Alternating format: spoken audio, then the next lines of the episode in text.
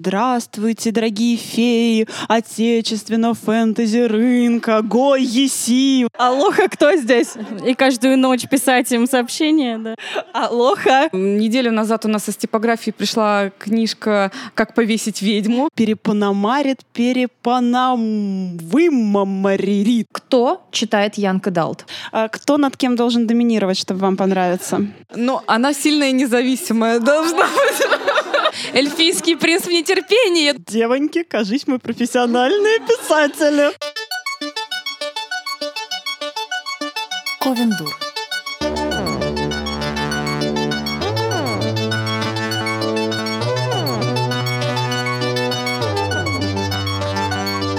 Всем привет! С вами Ковендур, около литературный подкаст, который ведем мы, четыре молодые писательницы. Я Марина Казинаки. Я Саша Степанова. Евгения Спащенко. Единственная молодая тут Оль Птицева. Ага. А и кроме того, что я молодая и забывчивая, я хотела вас спросить, как у вас дела, девчоночки?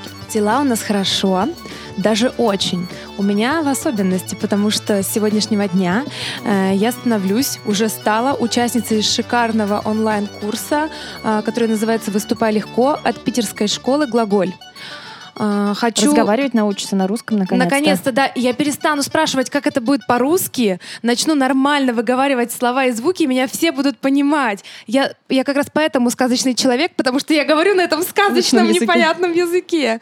Э, и вообще я хочу позвать всех наших слушателей э, на этот курс. У школы есть и другие курсы. Ну вот как раз сейчас сегодня, э, какое у нас сегодня число? 22 да, 22 он стартует, но вы можете успеть присоединиться. И специально для желающих у нас будет специальная ссылка с промокодом. И вы сможете приобрести этот курс э, со скидкой 1000 рублей. Это очень круто. Ну, мы, как настоящие цыгане, понятное дело, туда всем табором пришли.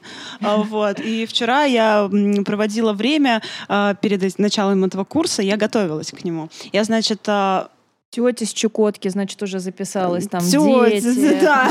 папа. Да, все, все, кого только могла, всех позвала. Вот, и я, в общем, смотрела у них э, перечень интересных и полезных скороговорок. И это было просто ужасающе, друзья. Я никогда не думала, что можно настолько э, завязать себе язык узлом. Там было что-то вроде «А «Ваш пономарь нашего пономаря не перепономарит». И ваш пономарь нашего пономаря перепономарит, перепонамвымамаририт. Вот видите, плохо получается. Мне кажется, это опять логлайн романа. А через, а через 6 недель получится хорошо. Я вот прям буду с, перед вами отчитываться и каждый раз этого пономаря поминать э, недобрым словом. А, думаю, что потом будет круто. Я боюсь, как бы вы не начали с Женей разговаривать друг с другом вот этими поговорками потом. Как там в конституционном А это же как, как по ту сторону реки, подожди. Мы же как по ту сторону реки будем поговорками говорить говорить а, поговорками. Говорить поговорками. Не, пока Где-то я это уже корабли, слышала. Которые лавируют, лавируют. Слушайте, ну я считаю, нам всем этот курс нужен, и мы будем делиться результатами, посмотрим, насколько лучше мы станем. Вы это увидите, услышите. Увидите или не увидите и не услышите. Мы наконец, наконец перестанем плеваться, когда записываем подкасты. Мы перестанем экать, акать, и вообще будет супер здорово. Кроме курсов, у нас еще есть новости, кажется. Прошла библионочь.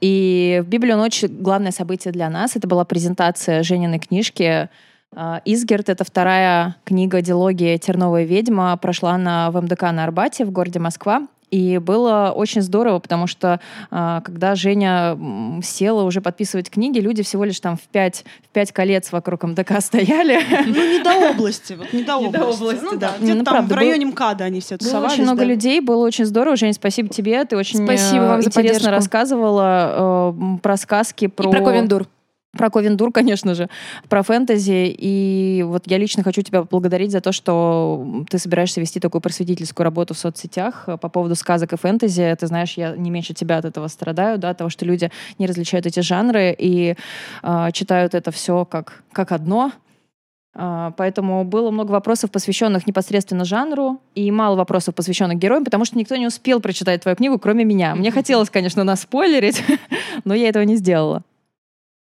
Uh, прошу прощения, просто я еще не начала учиться на курсах глаголь.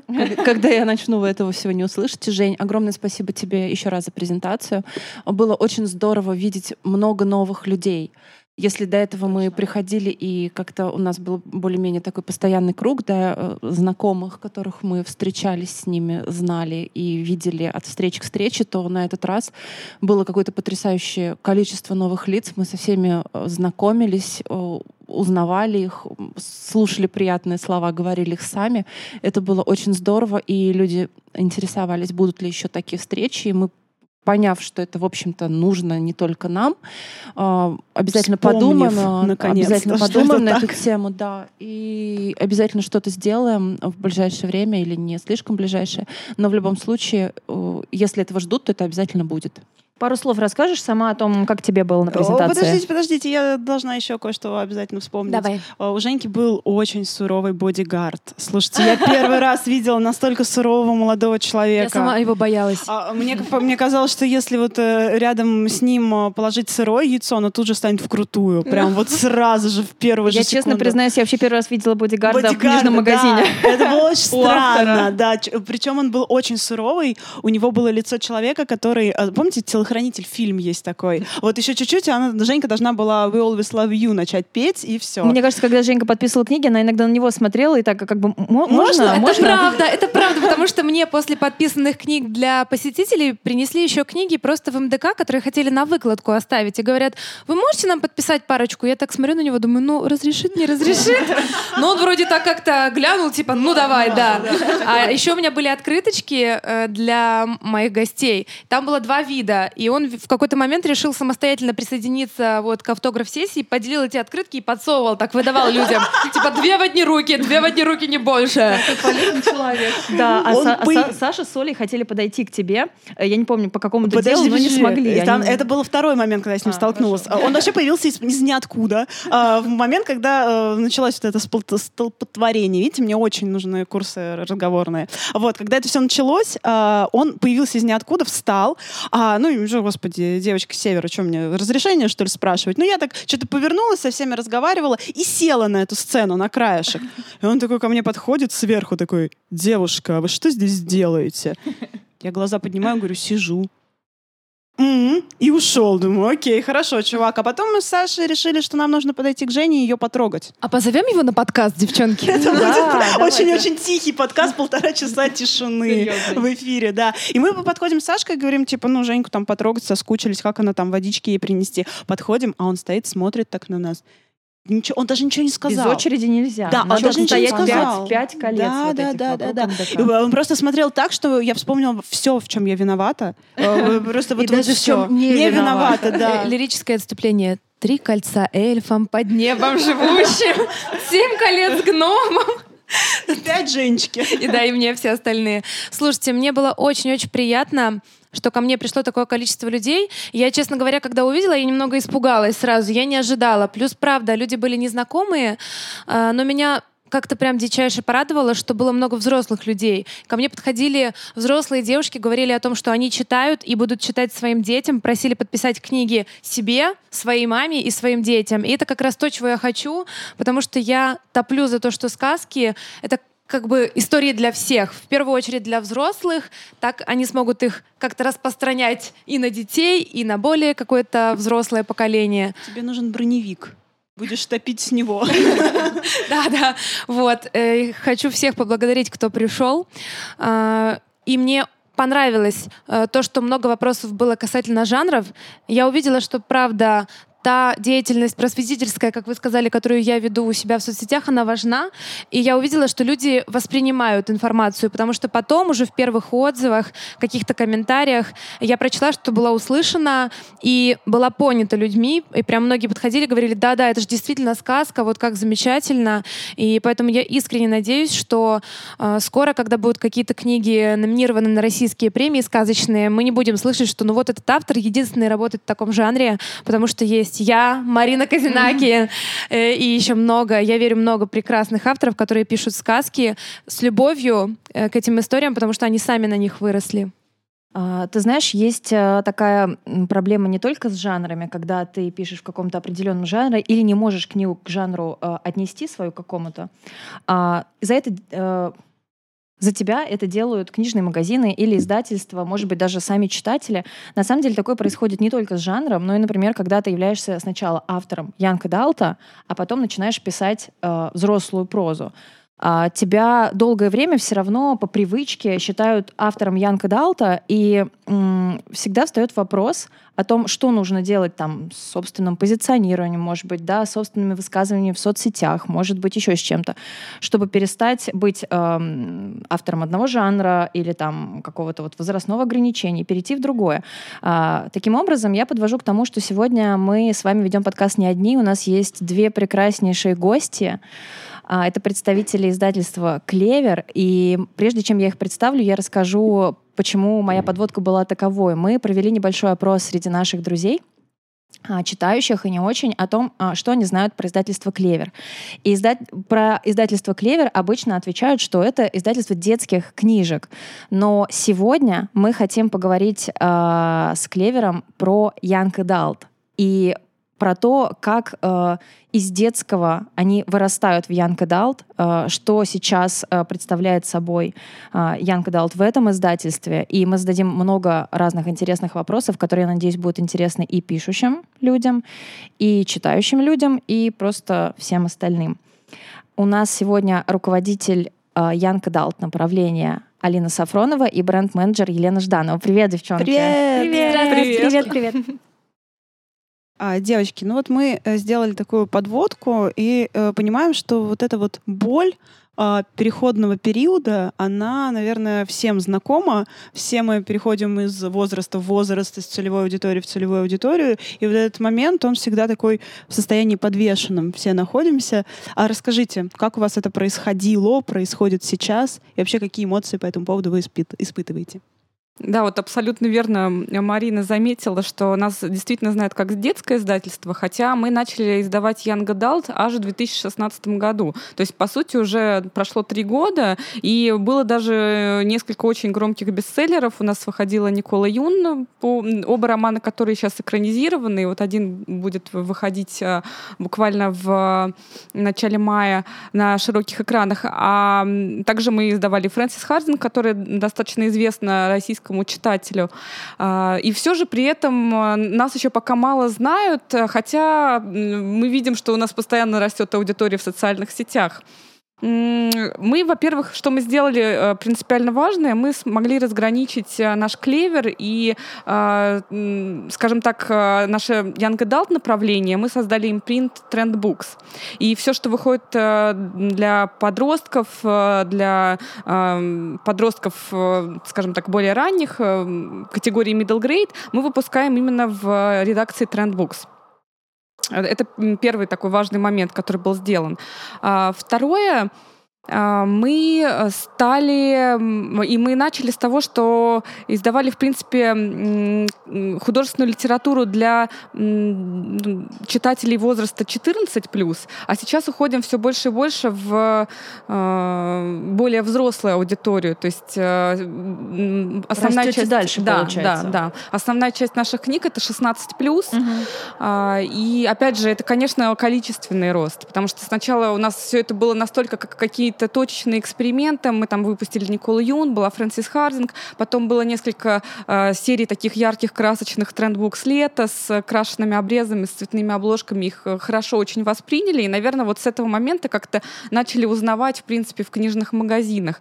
А в 2018 году, где-то, наверное, с сентября у нас принципиально изменился план выпуска. Мы прям планомерно простроили эту историю, набрали портфель, э, и помимо вот тех легких, может быть, э, э, о любви, э, там первой любви даже, мы стали пробовать новые жанры. Вот, например, в январе у нас начали выходить триллеры. И абсолютно, во-первых, это такой новый тренд, скажем так, mm-hmm. вот триллер в Young Adult, это то, что сейчас очень острое, и мы как бы вот попали в этот э, поезд, э, mm-hmm. идущий... Запрыгнули буквально, да. Запрыгнули в него. А можно несколько вот имен авторов названий книг, чтобы те, кто сейчас заинтересовался, могли найти их, почитать. Да, конечно. Мы начали вот первый э, триллер, который у, у нас вышел, э, «Фрагменты прошлого» Меган Миранда. Это тоже интересный момент, потому что автор, э, в принципе, известна как автор детективов для взрослых, и ее издавали Эксмо и издают, в принципе.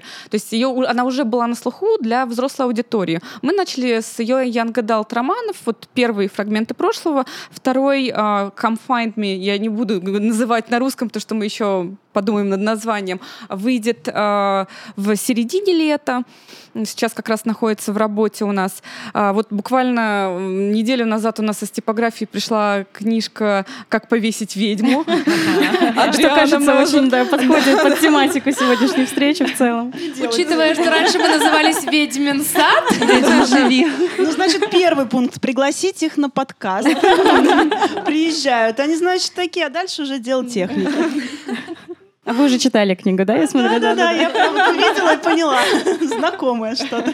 Да, у нас еще э, великолепный триллер вышел э, в прошлом месяце, называется «Моя сестра Роза» от австралийской писательницы э, Джастин Ларбалистер, и она просто взорвала, мне кажется, всю нашу редакцию, всех, кто читал эту историю, потому что повествование ведется от лица молодого человека, что довольно редко встречается в Young Adult литературе в целом.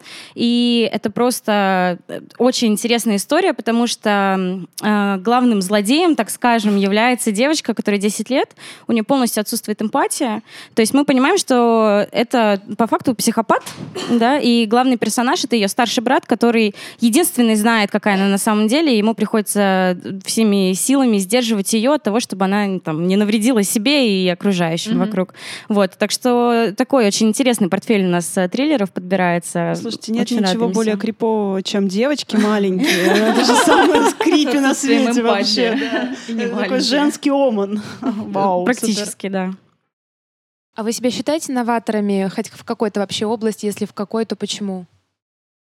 А, я думаю, что вот то, что мы сейчас активно пытаемся делать, а, это, наверное, даже касается не только Young Adult, но еще и middle grade литературы, то есть а, там средние, ранние и средние школьники. Когда мы э, выбираем книгу, и она направлена сразу на несколько аудиторий. Вот Фрэнсис Хардинг, это вот наша такая звезда британская, она пишет вроде бы как для 12+. И опять же, вот тут сложности с жанром, uh-huh. потому что это вроде как, ну, я называю это философская сказка или философская притча, но на на самом деле это кто-то кто-то называет это триллером, кто-то называет это мистикой. То есть там очень много всего э, смешано в одной книге. И э, мы видим, что читают 12 плюс, читают 14 плюс, под, ну, 16 плюс Янга дал как раз, и дальше уже взрослые. То есть как бы абсолютно э, вот такая книга вне возраста. И это то, что мы пытаемся, то, то что мы считаем вот, ну, как, скажем так, своей темой, и то, что мы хотели бы дальше продвигать э, в как, как э, такая фишка издательства Клевер. Мне ну, это прям очень импонирует, потому что мои, например, любимые книги детские, та же Мэри Стюарт, «Маленькая метла», это детская книга, а вот сейчас ее переиздали, мне кажется, она называется «Мэри и ведьмин цветок» или «Волшебный цветок». Это прям детская-детская книга, которую это могут... Ее экранизировали, ты имеешь в виду, а, не переиздали? И, и переиздали тоже. Переиздали с другим названием? Да. Ничего себе. А, под мультфильм. А, это детская книга, но она прекрасно читается взрослыми. Ну и тот же «Ходячий замок» Хаула тоже моя любимая книга которую я тоже с удовольствием перечитываю каждый год. Мне кажется, это здорово, и так и должно быть с такими сказочными книгами детскими. У меня вопрос такой немного вытекающий из предыдущего. Мы вот сейчас говорим э, про книги в жанре Young Adult называем э, преимущественно имена зарубежных авторов. Вот если э, рассматривать в целом э, направление Young Adult на Западе и у нас, э, в чем специфика и того, и другого, и можно ли вот откровенно положа руку на сердце сказать, что западный Young Adult выше уровнем, чем наш? Я думаю, что так мы долгое время думали. А сейчас а, тенденция меняется, но, скажем так, она, мы, мы видим, что вот российские издатели, издательства, они только начали серьезно, по-настоящему рассматривать российских young adult авторов. И а, вот сейчас все буквально шустрят по интернету, ищут а, новые имена, ищут талантливых авторов.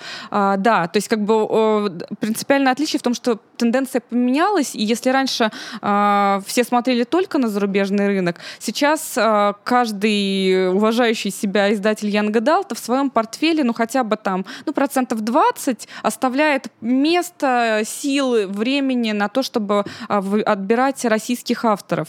Э, но тут такой момент. Все-таки зарубежные авторы Young Adult, они очень четко, во-первых, понимают свою категорию, они очень четко понимают свой возраст. Они знают, что если это литература до 14 лет, они там пишут и освещают одни не темы. могут то-то, то-то, то-то да, переступить. Да, Вот там есть целый да, список. Да. Да. Если они пишут там 16 плюс, это совершенно другие темы. Мы видим, что у российских авторов вот нету этого понимания. Российские авторы, они могут быть талантливы, но они не до конца еще знают маркетинг. Они, ну, как бы вот рынок и э, вот эту вот возрастную историю, они очень, ну, наверное, еще не до конца чувствуют. Интуитивно скорее пытаются. Да, да очень прощупать. видят своего читателя. Да, угу. да, да. И из-за этого возникает очень много проблем, потому что мы рассматриваем книгу, и мы понимаем, что она вроде как вроде и до 14 лет, но там такие темы или там такой стиль угу. сложный, что она уже ну, вроде как на 16 плюс. И в итоге, ну, получается, что она как бы без с тем, да. что это ниша новая для российского рынка или нет? Или все-таки нельзя ее назвать новой?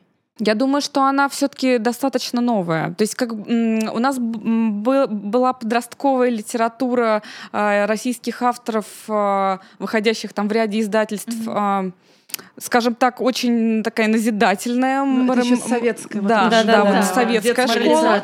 Да. Вот. И это были авторы достаточно взрослые по возрасту, то есть такие вот солидные, Словно. я бы сказала. Да. А сейчас, наконец-то, появляются авторы молодые. И вот они уже как раз могут говорить э, со своими читателями на одном языке, их волнуют те же проблемы, они ведут такой же образ жизни. И вот, вот это, наверное, да, это достаточно новая история. А у меня вопрос к Лене. А, Лен, ты как бренд-менеджер, а, все-таки общаешься больше именно с аудиторией, правильно читающей? Абсолютно верно, да. Можешь как-то коротко сформулировать, кто читает Young Adult? Вот у нас, вот это сейчас аудитория ваша, вашего издательства, или, может быть, ты понимаешь шире, в нашей стране. Uh-huh. Adult, он для кого? Кто его покупает? Uh-huh.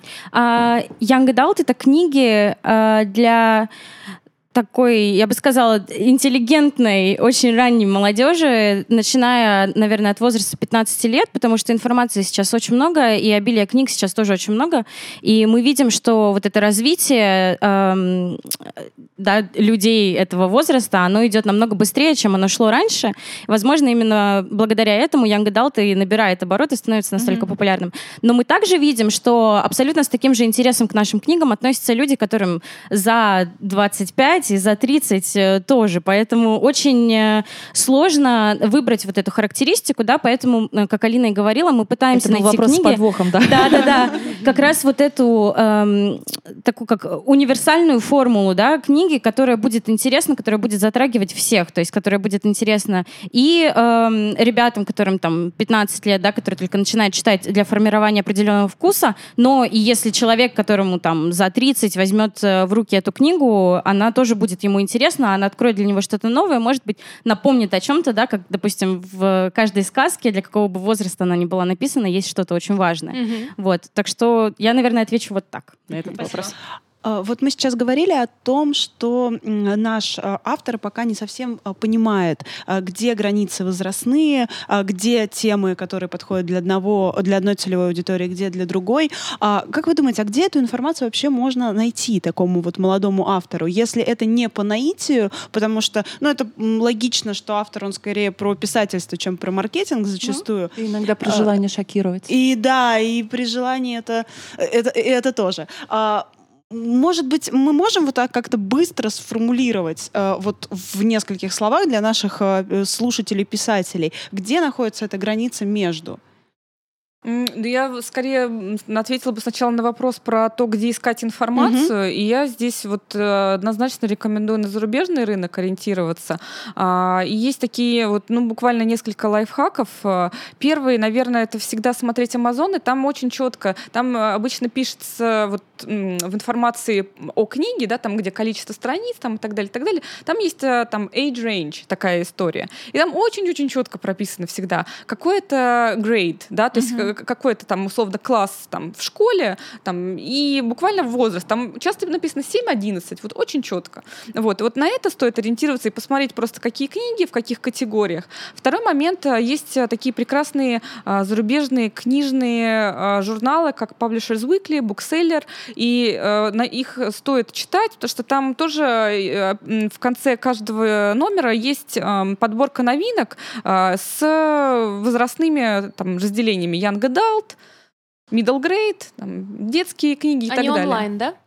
А, Они, они онлайн можно подписаться и будет да, приходить просто ну как в информационное письмо с, э, со ссылкой на, на издание. Я сейчас, знаете, вспомнила, было в советских вот книгах, э, которые нам, мы читали там в школе. и вот- да, и там, а, да, и там всегда а, писалось очень четко, там, допустим, для рекомендуется для прочтения там пятый-седьмой класс. Меня там. это никогда не смущало, я до сих пор читаю. Нет, я к тому, что вот тогда, видимо, какие-то были вот эти вот э, понятные всем э, жесткие рамки возрастные, и все книги туда так или иначе Цензура же была еще да, из-за да, да. этого, да. Ну, то есть, вот, э, несмотря на то, что это кажется каким-то пережитком, э, на самом деле это полезно, да, осознавать. Это полезно автору Автор. Ну осознавать. да-да-да-да. То есть он просто, автор должен очень четко э, видеть, э, для кого он пишет эту книгу. То есть вот он, у него вот должен быть полностью сформированный портрет, для кого. Вот. И я понимаю, что, конечно, автор человек творческий, он всегда говорит, что ну я не хочу себя ограничивать, я пишу книгу для всех. Ну как бы вот для всех, ну вот положа руку на сердце, это ну, до- должен быть э, человек очень, э, во-первых, супер талантливый, вот супер талантливый автор, который э, может вот так вот быть таким очень универсальным, да, А, но есть там не менее талантливые авторы, но у которых очень четкая аудитория, вот, и все-таки нужно всегда представлять, для кого это все, вот в первую очередь. Девушка, у меня тоже вопрос. Мне кажется, он интересен для наших пишущих слушателей. А вы ведете поиск авторов? И если да, то как? Потому что вот это вот обычно какая-то самотековская почта, она не работает. Люди туда что-то отправляют тоннами, и, мне кажется, даже теряют надежду сразу. Да, мы ведем поиск э, авторов. Это на самом деле очень большая боль. Мне кажется, это боль двусторонняя, потому что издатели, Боль издательства «Клевер», наконец. Мы всем задаем вопрос, в чем ваша боль? Вот наша боль как раз в том, что нам очень сложно искать российских авторов, хотя мы их э, хотим э, и ищем. Но как мы делаем? Естественно, мы смотрим в интернете, мы смотрим на сайтах, даже на сайте Литнет очень часто подбираем каких-то авторов, которые нам э, интересны. Вы, Э, как вам да. Литнет? Литнет больно. это, это- это да, это вот это Э, как раз тот вы- случай, когда нужно прямо с- из- среди э, Под- Да. Подождите, мне, у меня тогда очень важный для меня вопрос. А Кто над кем должен доминировать, чтобы вам понравиться? Кто? Он должен быть такой властный, а она должна быть такая нежная. Дракон, дракон. Должен прилетать дракон, а, или она такая роковуха, а он Драконика. Такой недотроженька. Ну, Расскажите. она сильная и независимая. А, да. Вот мы Обещаем, что во- втором сезоне мы не да. будем больше шутить про драконов, придумаем что-то другое себе. Ну просто у нас весь сезон. У нас просто будет э, она такая сильная и независимая, и ее 40 котов. А потом можно будет да. сайт-проекты писать. Да, и можно писать сайт-проекты. Вы представляете, сначала ты от ее имени написал, потом от первого кота, от второго кота, от десятого. Да это золотая жила просто. Супер. Все, записывайте, ребят, дарим. Ну вообще там, наверное, огромная у вас работа с Литнетом вот, ведется. м, Ну, в том-то и дело, что как раз у нас буквально вот мы много мониторили. Ну, я, не- я назвала Литнет, потому что все называют там одни и те же другие сайты, и я просто не хочу как бы повторяться. Да, вот. Да, работа огромная, и тогда иногда часто вот открываешь там какой-то самоздатовский сайт, проводишь там три часа, понимаешь, что ну глаз кровь, сил нет, как бы бесцельно потраченные три часа времени, ты закрываешь и понимаешь, что ну ну ладно, пойду Я бы пой- пыталась, я Да, бы да. Но бриллианты встречаются? А, встречаются, периодически бывает, а, но должна отметить, что вот из нашего опыта издания российских авторов мы пока что выпускали тех, кто уже ну, является профессиональными писателями, и все-таки ну, скажем так, э, имеют какой-то вот послужной список э, изданных бумажных книг. У меня вопрос. А что такое профессиональный писатель? Ну, э, я формулирую для себя это так, что это человек, написавший как минимум там и выпустивший хотя бы в электронном виде там 3-4 книги с достаточно высоким рейтингом. И ну, чаще всего это люди, которые зарабатывают написанием книг, и для них это является основным источником дохода.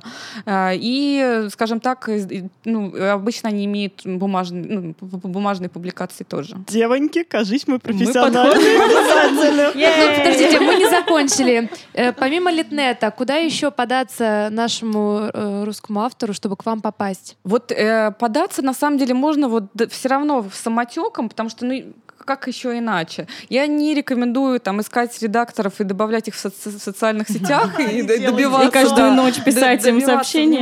На самом Решать деле, трубку звонить.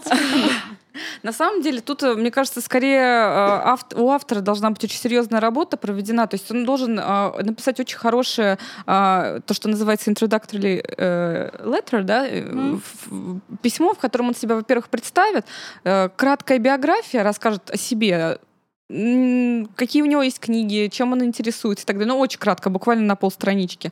А, Синопсис э, краткое содержание того романа, который он хочет представить, и, ну, буквально там в нескольких пунктах, почему он нам подходит, то есть э, есть ли какие-то наши серии, в которые э, ложится эта книга, э, там, или, может быть, какие-то авторы, с которыми он там перекликается каким-то образом. То есть вот какие-то такие вот очень конкретные Очень маркет- прозаично, да? всё? да, очень прозаично и очень, э, очень э, сжато, без воды, да. информативно. То есть просто чтобы было понятно, вот если я получаю такое письмо, я как минимум, э, ну, скажем так, э, сохраню его и посмотрю на него там, ну, если не сейчас, то в конце недели, там, когда у меня будет время. А как не надо Вот. писать? Трэш какой-нибудь. Не надо писать огромные километровые письма э, совершенно какого-то непонятного содержания, там, длинные рассказы о себе. Вот это вот совершенно не нужно. Ну как это бывает там «Здравствуйте, дорогие феи, отечественного фэнтези рынка, гой, еси», вот это вот всё так не надо. Ну, ты смеешься, а я вспоминаю, я хотела очень попасть в ивент-агентство на работу, когда мне еще было лет 18-19, я писала такие письма.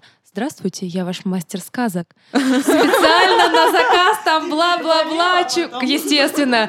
Потом мне однажды это письмо встретилось, я сидела вся красная. Я думаю, господи, какая хрень. Я надеюсь, никто этого просто не открыл, потому что это прочесть, это же ересь. Это какая-то полнейшая ересь. Ну, да, это мило и волшебно, но если человек подготовлен, а когда я понимаю, что это HR сидит в кабинете, и у него еще миллион вот таких вот э, неадекватных, какой мастер сказок, ребята? И да, я поэтому тоже Я, от себя я один советую. раз а, рабочее письмо, это было давно, но вот я даже не помню, кому я писала. Я почему-то начала с слова «алоха». Я не знаю, почему. Так не делайте никогда. Делайте, я не знаю. Наверное, Это было последнее профессиональное письмо, это может быть меточка. Если вам приходит письмо с, э, на- с началом «Алоха», это от нас. Это уже хорошо. Алоха — это ваш мастер сказок. Вчера ведь все. Подождите, но еще мне когда-то написал в личное сообщение мужчина, примерно такое было письмо, но он думает, что вот сказочница, напишу-ка я письмо. Здравствуйте, из эльфийских краев вам пишет эльфийский принц. Феи донесли мне, что прекрасная волшебница очень хочет подарить мне свою книгу, О, нет. поскольку она вдохновлялась моей арфой. И там вот еще очень много чего было. Я закрыла, а через неделю он снова написал, я вижу, меня игнорируют. Эльфийский принц в нетерпении. Я думаю, господи, что за мужик непонятный. Ну, кстати, Бан. самое ужасное выяснилось, что это... Эльфийский бан. Выяснилось, что это взрослый мужчина, который музыкант, он играет на арфе, ну то есть это взрослый дядя, он выступает, он увидел подборку треков у меня на стене свою и решил написать, что, видимо, может быть, вас моя музыка вдохновила, подарите мне книгу. Ну почему было вот так не написать сразу?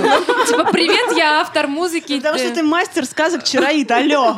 Я не могла понять вообще, что происходит. Думаю, так, так. Кто здесь? Алоха. Плохо слышно.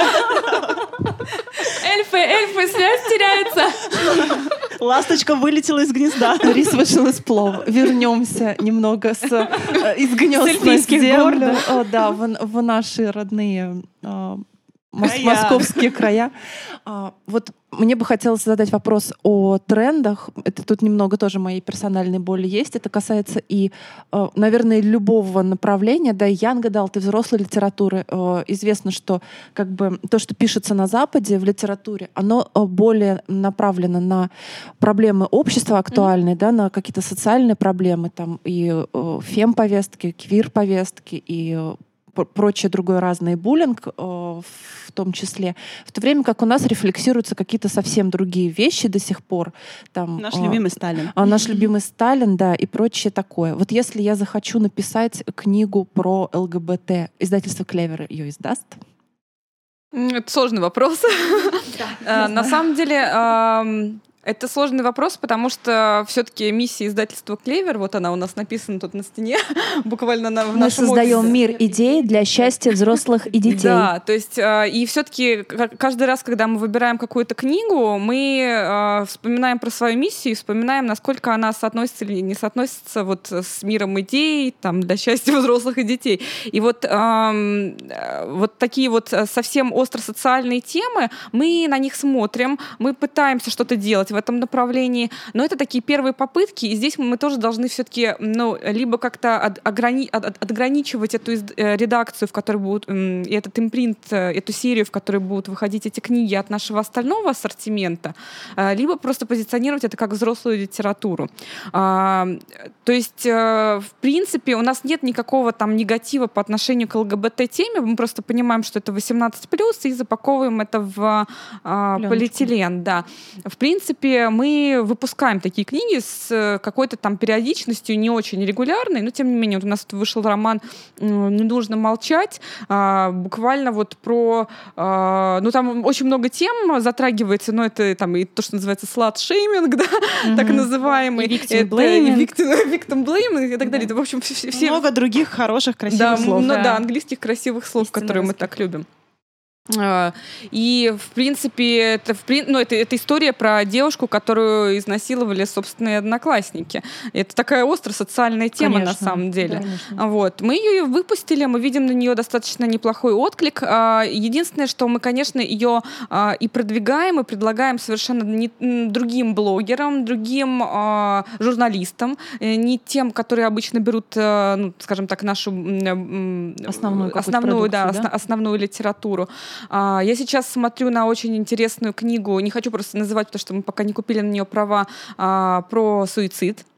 И а, мне кажется, что это сейчас супер актуально. Ну, то есть это тема такая для подростков очень острая уже много лет, ну, года три. Всегда, мне Да, кажется, ну, она всегда, острая, наверное, на самом деле уже об всегда- этом не всегда- говорили раньше, Да, так открыто, это более да. открыто. да. Вот. И у нас сейчас такие баталии серьезные, потому что я очень хочу выпустить эту книгу, но мы должны понимать, что мы сможем ее продавать не только у нас в интернет-магазине, но еще и в рознице, и в других книжных магазинах. И мы сейчас ведем переговоры. То есть здесь очень много сложностей. А с законодательством есть какой-то вот здесь? вот Здесь вот в конфликт? плане суицида это просто кошмар. То есть, честно, это прям вот надо быть супер аккуратными, потому что, ну, там книги для взрослых про суицид, там просто ставишь 18+, и как бы не, ну, не паришься условно.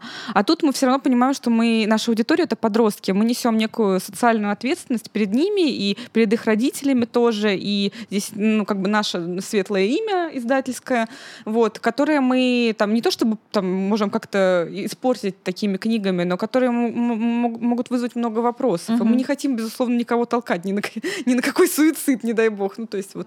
А бывает ли так, что вы что-то убираете из книг или сглаживаете, чтобы себя обезопасить? Нет, мы такое не можем делать, потому что у нас э, очень э, сурово все с правообладателями. А, Ну, на моей практике, по крайней мере, такого не было.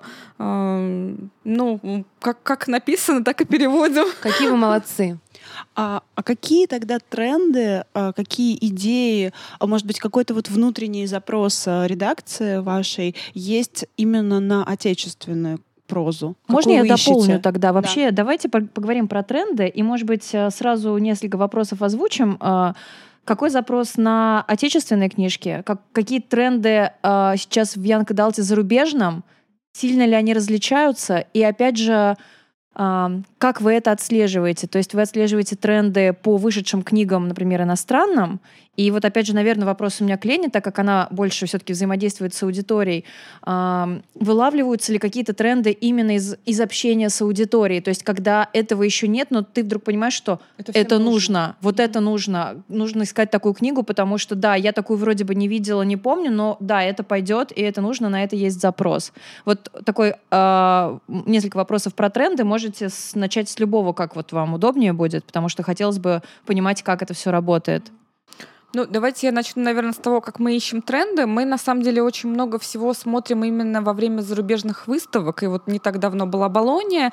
И когда ты оказываешься в этой среде, в условно одном пространстве на протяжении там, четырех дней, где вокруг тебя издательства и издатели, и агенты литературные со всего мира абсолютно, то создается какой-то информационный поток, и ты как бы из него начинаешь э, там, постепенно вычленять какие-то вот, э, ну, важные темы. Все равно ты разговариваешь с людьми и понимаешь, там, что сейчас, что ищут другие издательства, на какие книги. То есть я, например, смотрю на книги, которые будут изданы в 2020 году осенью, вот сейчас. Да? Вот, то есть мы как бы сильно-сильно впереди э, того, что будет издано в России, да, там, условно, в следующие полгода. А, и, а, ну, вот какие тренды, например, вот я сказала про триллеры. Мы видим, э, что а, триллер — это будет, наверное, основной Young Adult жанр в ближайшее время, потому что все постепенно уходят от фэнтези. И несмотря на то, что, да, в России читатели покупают фэнтези, а, оно вроде, он вроде как, этот жанр по-прежнему актуален, на самом деле, а, ну, есть некая он как-то деградирует, что ли. То есть, как бы, что такое фэнтези? Фэнтези — это супер уникальный, интересный мир мы видим, что очень мало авторов сейчас по каким-то причинам создают вот эти уникальные миры. Истощается все... ресурс как будто. Да, да? вот да, да. И а, все скорее уходит в реализм с какой-то примесью, с примесью триллера, детектива, с примесью мистики. Вот я вижу, что сейчас а, вот мистические романы, книги про ведьм, может быть, это с Сабриной связано, приобретают какую-то там вот супер популярность, и это вот какая-то, ну, наверное, как ревайвал, новая волна вот, вот, вот этих книг про ведьм. вот такой вот тренд интересный, который я заметила, про который сейчас все говорят. Да, очень интересно. Правда. Второй момент а, уходит от трилогии. Вот э, поголовно а, это связано с тем, что у подростков а, и у Young Adult вообще аудитории, и в наш современный мир такой быстрый, а, внимание и концентрации вот, память о, о прочитанном, она как-то стирается, что ли, и уже не хотят такие длинные серии, хотят либо а, одиночный роман, либо дилогия. Вот какая-то такая вещь. То есть я авторам рекомендую всем российским вот ну, скажем так, не, не планировать дли, большие серии. Это отличный совет, потому что, мне кажется, у нас сейчас прям популярны в последнее время диалоги, трилогии, вот это вот все. Ну, я как автор э, длинной серии, вот у которой сейчас четвертая книжка все еще пишется, я понимаю вот эту боль mm-hmm. действительно этого быстрого, а, быстрого чтения, быстрого мышления, mm-hmm. когда забывается уже, что было. У меня еще и книга такая не очень динамичная, грубо говоря, такая медитативная. Они и... много и долго пьют чай. чай да, да, идут по лесу. А, да, это правда так. Ну, то есть, действительно, это прям заметно вот по отзывам, по реакции. Есть какие-то люди, которые приверженцы вот такого стиля, но они тоже как будто бы в противовес остальным. Они говорят, нет, а мы вот хотим медленно, так не хватает нам этого. То есть раз не хватает, значит, действительно уже нужно что-то другое, уже много того, что должно быстро, динамично захватывать внимание, mm-hmm. так вот держать крепко. Согласна. Да, и вот э, дополняя, в принципе, Алина очень много уже сказала, да, из того, что я могла бы сама назвать. Э, просто чувствуешь настроение, да, аудитории. То есть, когда ты общаешься с ними, когда ты видишь, на какие книги они делают отзывы, о каких книгах им нравится рассказывать, какие сериалы они смотрят и так далее, ты видишь какой-то определенный там кластер информации, да, которым тянется множество. На то это и тренд, да. То есть это какая-то определенная волна, одна волна спадает, другая поднимается. И мы сейчас очень явно видим интерес к мистическим классическим историям, причем более того, не только в Young Adult литературе, да, мы упомянули, что у нас есть направление Middle Grade, э, который, в принципе, относится вот э, Фрэнсис Хардинг, да, отчасти, потому что такая она на грани а, этих возрастов. И там тоже очень большой интерес именно к мистическим историям, mm-hmm. то есть таким, а, так скажем, страшилкам да, для mm-hmm. детей в возрасте там, от 8 до 13 лет. Причем это книги, как правило, безумно интересные, захватывающие даже для аудитории, которой за 20. А, да, у нас уже несколько книг вышло именно а, в таком жанре, и это также имеет очень интересную подоплеку в плане того, что это помогает развиваться ребенку, да, то есть когда он э, в безопасности читает о каких-то опасных вещах, он э, сталкивается с этими страхами, и это помогает ему э, через эти страхи пройти, да, обсудить что-то с родителями и так далее.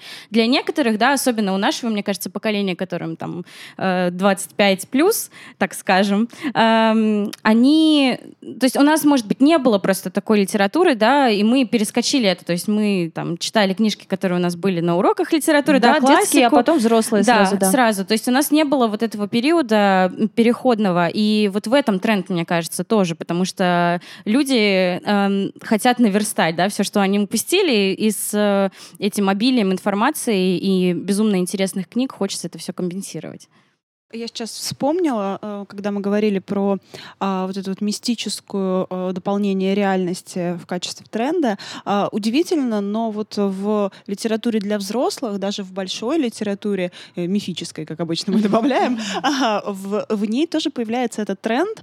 А, очень интересно об этом говорила Майя Кучерская на мероприятии «Знамени». А, напомню, что Майя Кучерская, кроме того, что она руководитель и организатор Creating Writing School, она же еще и магистратуру вышки преподает и организует. А, вот. И у них э, во втором э, курсе, а, на втором курсе магистратуры ребятам после долгого изучения классической, серьезной, вот этой вот основополагающей литературы, наконец-то начинают рассказывать про магический реализм, про мистический реализм, про городские легенды, э, возможно, городское фэнтези, вот именно такое урбанистическое. И рассказывают о хороших книгах, рассказывают о том, что так тоже можно. И Майя очень смешно рассказывала, как у э, этих э, студентов просто глаза блестеть начинают. Они говорят, послушайте, так тоже можно? То есть это не стыдно. Я, как автор, не удешевлю себя фан-допущением. И э, вот разговаривая с Ольгой Александровной Славненковой, я э, тоже вот про это спросила. Она сказала, ты знаешь, э, удивительно, что вот эта вот большая взрослая литература, они сами себя в рамки эти загоняют, что ни в коем случае никакого фан допущения, никакого э, триллера, вообще никакой жанровости. А, и делают себе же хуже, потому что обрезают себе крылья прямо ну, вот на, на взлете. Поэтому, наверное, я очень соглашусь с тем, что это тренд. Тренд, что любое, любую реальность э, можно сгустить, э, добавить какие-то э, фантастические штуки, триллерные, мистические, городские легенды, и от этого книга только выиграет. Э, главное делать это ну, хорошо. И со вкусом, И да. со вкусом. Хорошо угу. делай, хорошо будет. Так да. что да. Ну, в этом плане мне просто даже вот всегда я говорю про эту книгу, вот э, «Атлант расправил плечи» Айн Рэнд, да, это считается такая уже фактически современная классика и такая серьезная, там, ну, я не знаю, вы относите это к категории там большой литературы или а, нет? К сожалению, мне эта книга не понравилась. А, то есть я ее mm-hmm. читала, она мне показалась а, достаточно тяжеловесной, что ли. Но вот то, то количество там фан mm. допущений, которые в них mm. есть, это, мне кажется, ее огромный плюс. Ну вот, да, я как раз хотела сказать, что она такая вроде типа серьезная, а на самом деле это детектив, по сути. Да, да, она да. там ищет всю, всю, всю дорогу, ищет своего этого Джона Голта, да, и как бы, э, ну, по сути, да, детективчик э, Если бы, да, если такой. убрать из этого вот эту жанровость, mm-hmm. ну, прям совсем бы печаль была, а это ее, да, спасает, на мой вкус. А в русскоязычном Янка Далте какие-то тренды прослеживаются, отличающиеся, вот, может быть, в темах сейчас, которые вот вы в русскоязычном... уже издаете или хотите издать, или нет?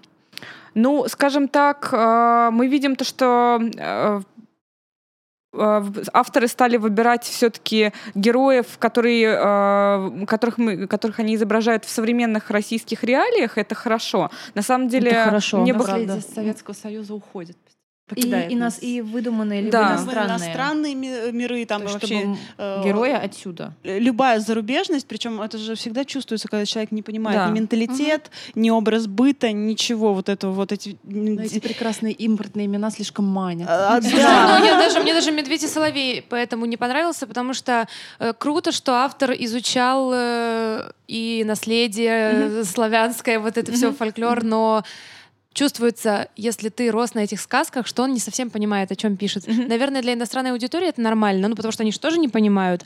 А вот для тебя, для человека, который прям это все тонко чувствует, как будто написано все понятно и хорошо, но что-то оттуда убрали.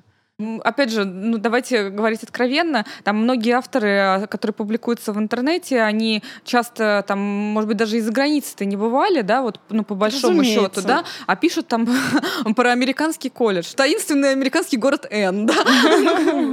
Ну вот. Хорошо, если они до этого какую-нибудь э, качественную литературу Да. детальную читали на эту тему. сериалы Они сериалы смотрели, да, и им кажется, что все они прекрасно понимают. Но э, красота, она в деталях, а детали взять из воздуха невозможно. Абсолютно верно. Вот, это вот первый момент, и как бы такой запрос у меня, как у издателя, к российским авторам, изображайте наши вот современные нормальные российские реалии. У нас, в принципе, сейчас достаточно такая приятная, да, там у подростков, у Янга Далт вообще жизнь э, там беззаботная по большей части. Почему бы и нет? Это вот все очень здорово, классно смотрится.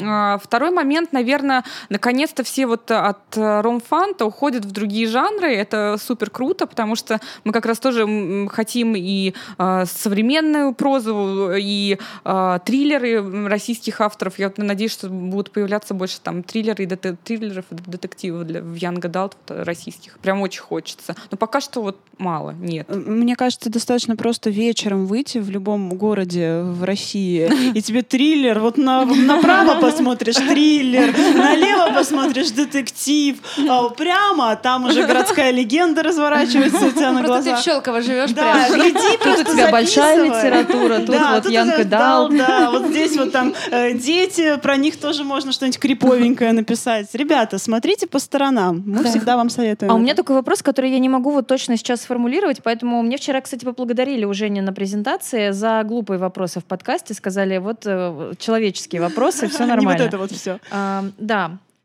А, Мы сейчас уже несколько раз упомянули большую литературу, да, она действительно это такое понятие, ну, там, странное, для кого-то мифическое, для кого-то не очень понятное, но в целом мы так примерно с вами все понимаем, о чем мы говорим. Мы говорим о каких-то книгах, которые можно было бы назвать а, важными, может быть, даже где-то великими, которые, может быть, войдут, да, э, в историю, останутся в виде классики, а, которые вот э, способны повлиять на человека, на его там мироощущения, может быть, чтобы он шмо- смог переосмыслить что-то. А, Я пытаюсь эту же самую вот теорию а, в голове впихнуть в Young Adult. Может ли э, для э, аудитории этого возраста появиться такая великая книга, великая серьезная книга, а, великая важная книга, которая Ну, уже в этом глубиной. возрасте, да, ам, тогда Хочется просто сейчас какой-то дискуссии порассуждать. Она тогда откликнется человеку в этом возрасте, который хочет с, с помощью этих книг, может быть, решать свои проблемы, может быть, хочет там, да, больше узнать об обществе, как-то или остаться наедине с собой. А, уместно ли вообще к Янка Далду применять вот такие а, какие-то... Ну, тяжеловесные штуки Ну, к тому же такие, все очень быстро меняется, а Ян Гадалт как раз, мне кажется, должен успеть уследить за сменой информационного поля жизни. И За поэтому, временем, да, Да, и поэтому такое? так сложно, чтобы книга вошла как бы, ну хотя бы в недалекую историю. Ну вот вам как издателям, как кажется, есть какая-то такая идея, она применима туда или нет?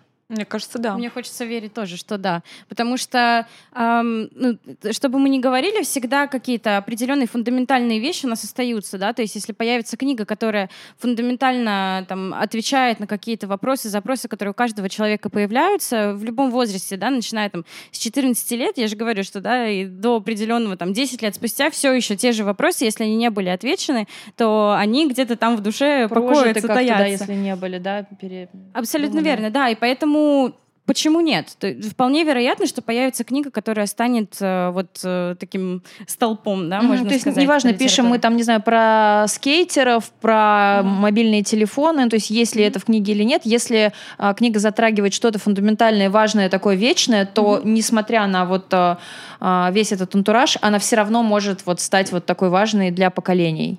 Мне вообще кажется, я для себя это пыталась сформулировать, ну, безотносительно там Young Adult, просто что является вот той важной составляющей вот настоящей литературы. И мне кажется, что всегда за каждым важным великим романом стоит э, какая-то одна философская идея э, или одна тема, там тема жизни и смерти, Или тема вопрос. судьбы, или какой-то вопрос, который по-настоящему очень глубоко личностно затрагивает автора. И он как бы в процессе написания решает вот какой-то свой вот этот внутренний вопрос. Так и есть, да. Ну вот, вот, наверное, вот это, и как бы вот э, Young Adult, взрослая литература, неважно. То есть это вот, вот важно, чтобы была, была вот эта вот основа такая серьезная. Всегда чувствуется, когда книга написана просто, чтобы написать книгу, а когда это э, болезненный, Вот, да. тяжелый процесс рефлексии, процесс э, э, проработки внутреннего, вот, э, может быть, какого-то слома, внутренней дискуссии открытой, какого-то риторического совершенно вопроса, о котором хочется говорить. Это всегда чувствуется.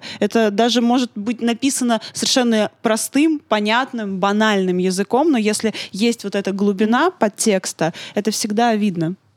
И вот здесь мне лично приходит в голову какой-то вывод, что когда ты отвечаешь на такой вопрос для себя, то, наверное, вопрос о том, кому ты при этом обращаешься, несколько на второй план уходит. Ты к себе обращаешься. Ты обращаешься прежде всего к себе, и только потом уже думаешь о целевой аудитории.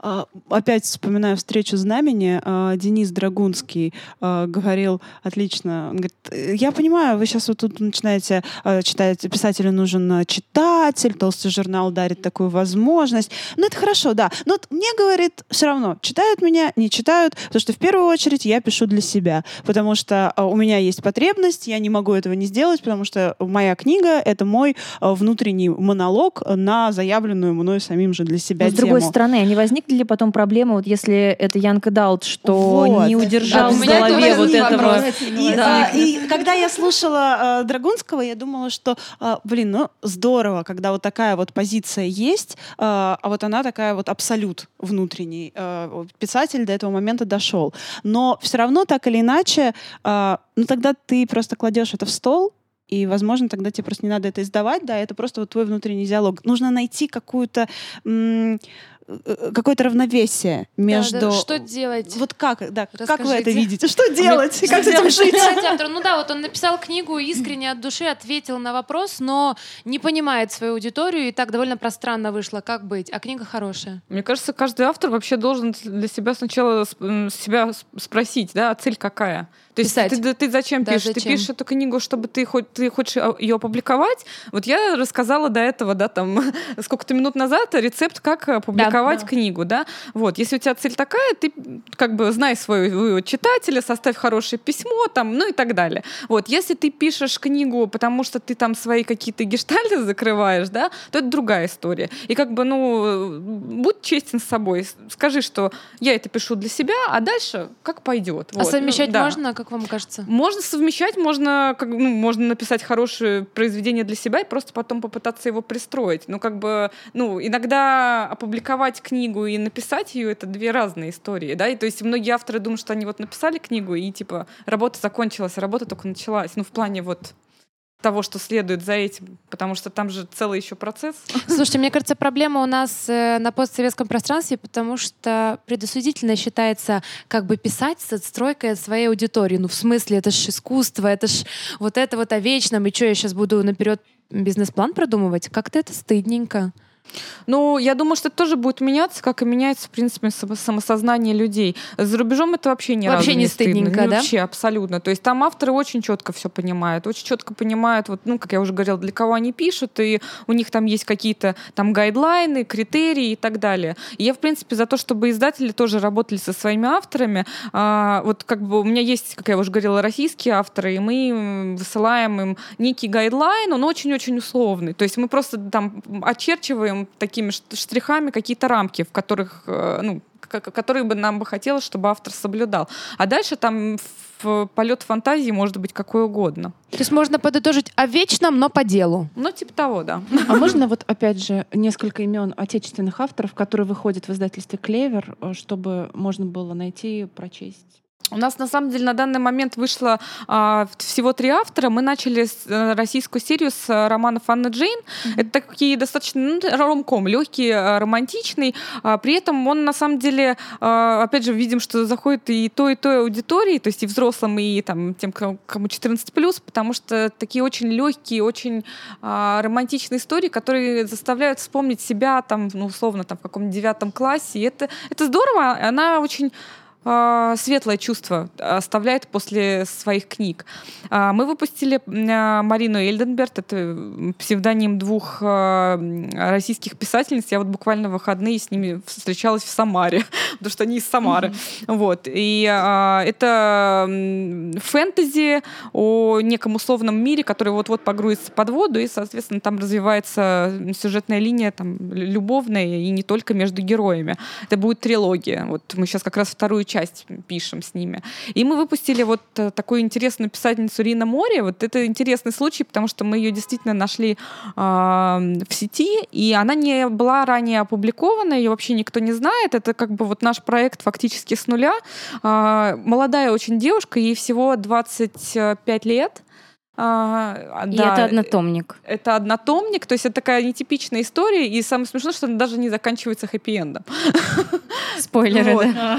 Ну что ж вы так? Как же ж так? Ну, выглядит она хорошо, книга. Я, мы просто на нее красивая, да. смотрим. Мы сейчас ее разглядываем, она Не знаю, видели ли вы, дорогие наши слушатели, но у девочек в...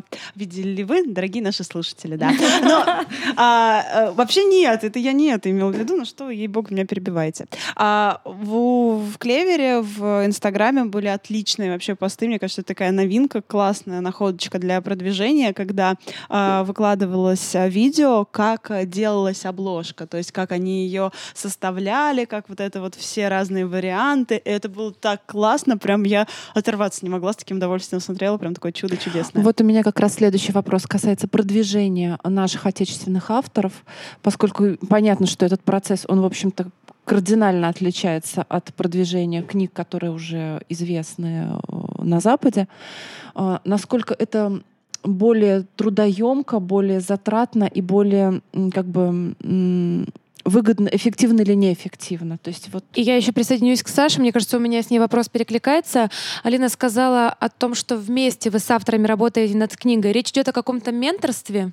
Вот тоже. Э, Ну, у нас э, с каждым автором индивидуально, потому что, например, Анна Джейн, она, у нее там свои правила, она мне присылает вот уже финальный готовый текст, и я его читаю. А С Мариной Эльденберт у нас другая договоренность, они мне присылают по главам, а, и я их читаю, и мы там что-то можем обсудить. Вот я с ними встречалась, мы там ну, обсуждали какие-то вот моменты принципиальные по сюжету. Они сами есть, так э, захотели. Да, да. Ну, то есть я, мне, конечно, как э, издателю, мне хо- хочется видеть, что там с книгой происходит, и как-то ее читать не когда она уже готова, и, черт возьми, там, если что-то надо по- поменять, то это там всю книгу переписывать, а как бы, ну, немножко э, смотреть вообще, что там с ней происходит.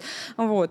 А, Это, конечно, трудоемко сильно. То есть есть Вот. возможность прислать вам кусок книги, грубо говоря, начало. Если вам понравится, то вы готовы с автором дальше работать по Да, главам над этой книгой. О, это очень ценная информация, мне кажется. это очень э, такая достаточно редкая, мне кажется, практика. Но мы пытаемся это делать. У нас просто сейчас не так много авторов, но их очень много и не будет, скорее всего. Но да, хочется с каждым автором индивидуально работать, посвятить время и э, ну, чтобы это действительно хорошо было.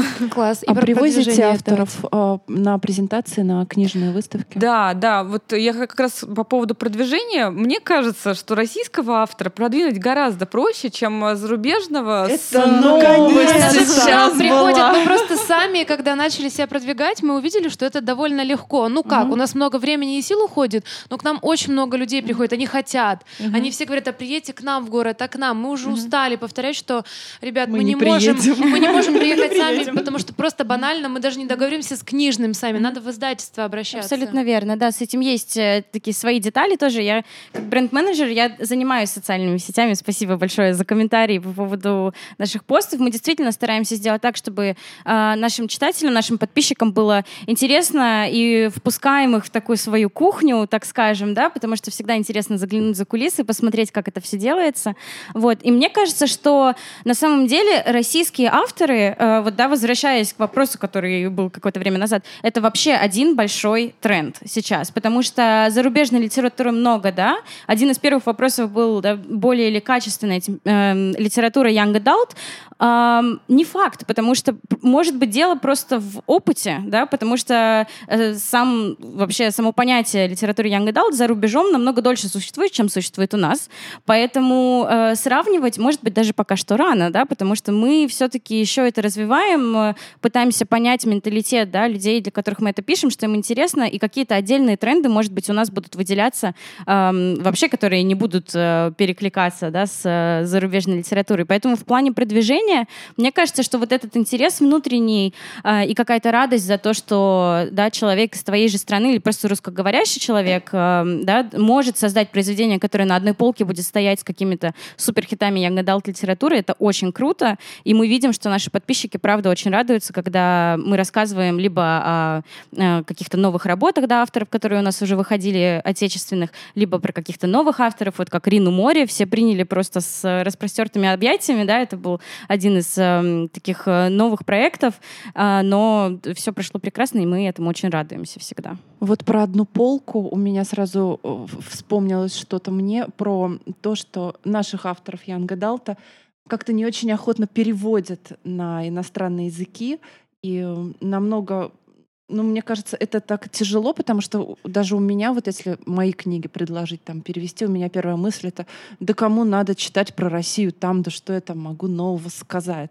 Когда я думаю, что Сашины книги перевести, мне сразу кажется, что просто это такой хитяра будет. Просто хит-хитяра. А я так про свои думаю. Такого вообще нигде нет. Ну и про книги С одной девочек, стороны, естественно. Смотри, Да, потому что да. у тебя просто сказка такая очень, а, она как в- в- международная, Да, она- она вне да, времени, да, да. вне страны. А у Саши действительно там, опять же, двоедушник про Нижний Новгород, и а, понятно, что он думает, ну кому этот Нижний Новгород, кроме меня, который там родилась. Я согласна деле полностью нет. э, со всем, что вы говорите. Да, Саша будет интересно всем. Посмотрите на Мы, нее. мы просто сделаем обложку с ее фотографией. Все, ребят, это будет, Но это будет не Янка Далт. букселлер, да. Давайте тогда поговорим про перевод наших отечественных авторов, их книг на другие языки.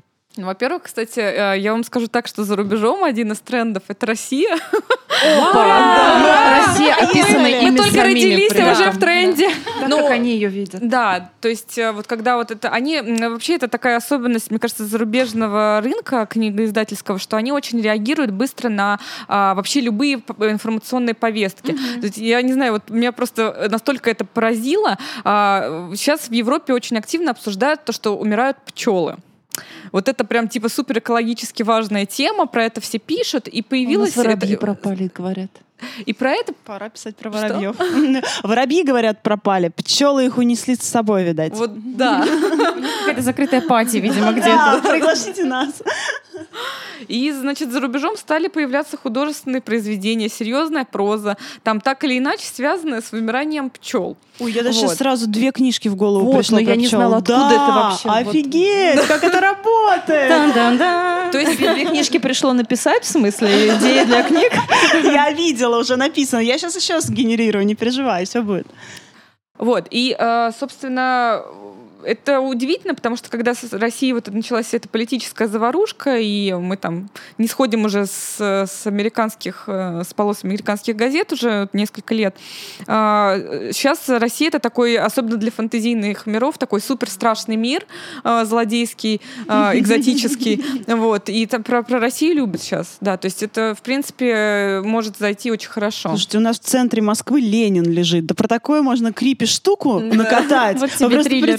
Представьте, да. То есть, нет, это нам нормально. Ну, то есть в центре столицы, на Красной площади лежит Ленин. Ну или вот игра метро. Ее делали мои знакомые, в том числе ребята в Украине. И она разошлась какими-то гигантскими тиражами, огромный интерес, в том числе в игровом мире, к России. Э, да, к теме Ленина я должна, я люблю эту историю, должна вам ее рассказать, да. Гешталь должна закрыть. А, где-то в газете какой-то, э, я читала совершенно говорит, случайно, э, выступал руководитель того отдела, который занимаются состоянием тела вождя, вот, и он сказал там просто гениальную фразу, он говорит, вы знаете, ну, в принципе, год от года состояние Ленина улучшается. То есть обратный процесс пошел, да? У нас у всех ухудшается, а у Ленина все офигенно, девчонки. Так что будьте как Ленин. Давайте вернемся к переводу. А- а- Хочешь поговорить про вождя? Это не мы- я из Украины. Так, Он вами тоже верховодил. вот именно. Эта тема броневичка просто не, не перестает. Как автору попасть со своей книгой к вам на перевод? Что? Ну вообще, не обязательно к вам. Как вот в России сделать? Ну вот есть у меня книга, она классная, пусть она даже продается в Может где-то магазинах. Да, да, да. Я ее издала там сама или через издательство, неважно. Как мне вообще, что мне делать, если я хочу ее перевести? Ой, на самом деле это су- суперсложная тема, потому что фактически в России очень мало кто занимается продажей прав на зарубежный рынок. Здесь э, это сопряжено с огромным количеством разных сложностей.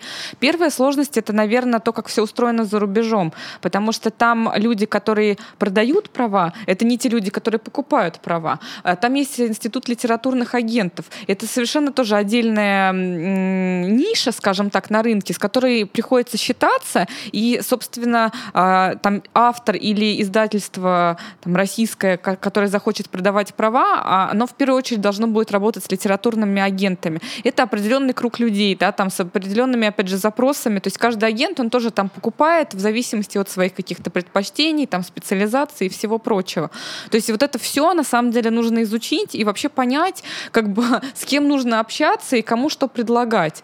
Вот. А Дальше это, конечно, а, ну, возможность представить свою книгу на английском языке. То есть это не только перевести название, аннотацию, да, там и как-то обложку, но это все-таки еще и перевод текста. Потому что надеяться, что за рубежом есть люди, которые на русском это прочитают, ну, маловероятно. Это вообще не вариант, мне кажется. Ну да, если честно, это почти не вариант.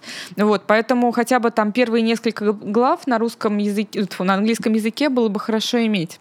На самом деле это достаточно сложный процесс, и ну, на данный момент вот авторам начинающим я бы, конечно, не советовала идти в эту историю, тем более самостоятельно. То есть лучше просто Вот. пока писать вот как есть по-русски, а там дальше... Да, сначала нужно, как говорится, в своем отечестве раскрутиться, да, уже потом идти куда-то дальше. Мне кажется, это ценный совет, потому что вот лично у меня есть несколько знакомых авторов, которые за свой счет переводили на английский, и проблема в том, что даже если человек хорошо знает английский, он не способен, в принципе, оценить, насколько это хорошо переведено вот с точки зрения литературного языка.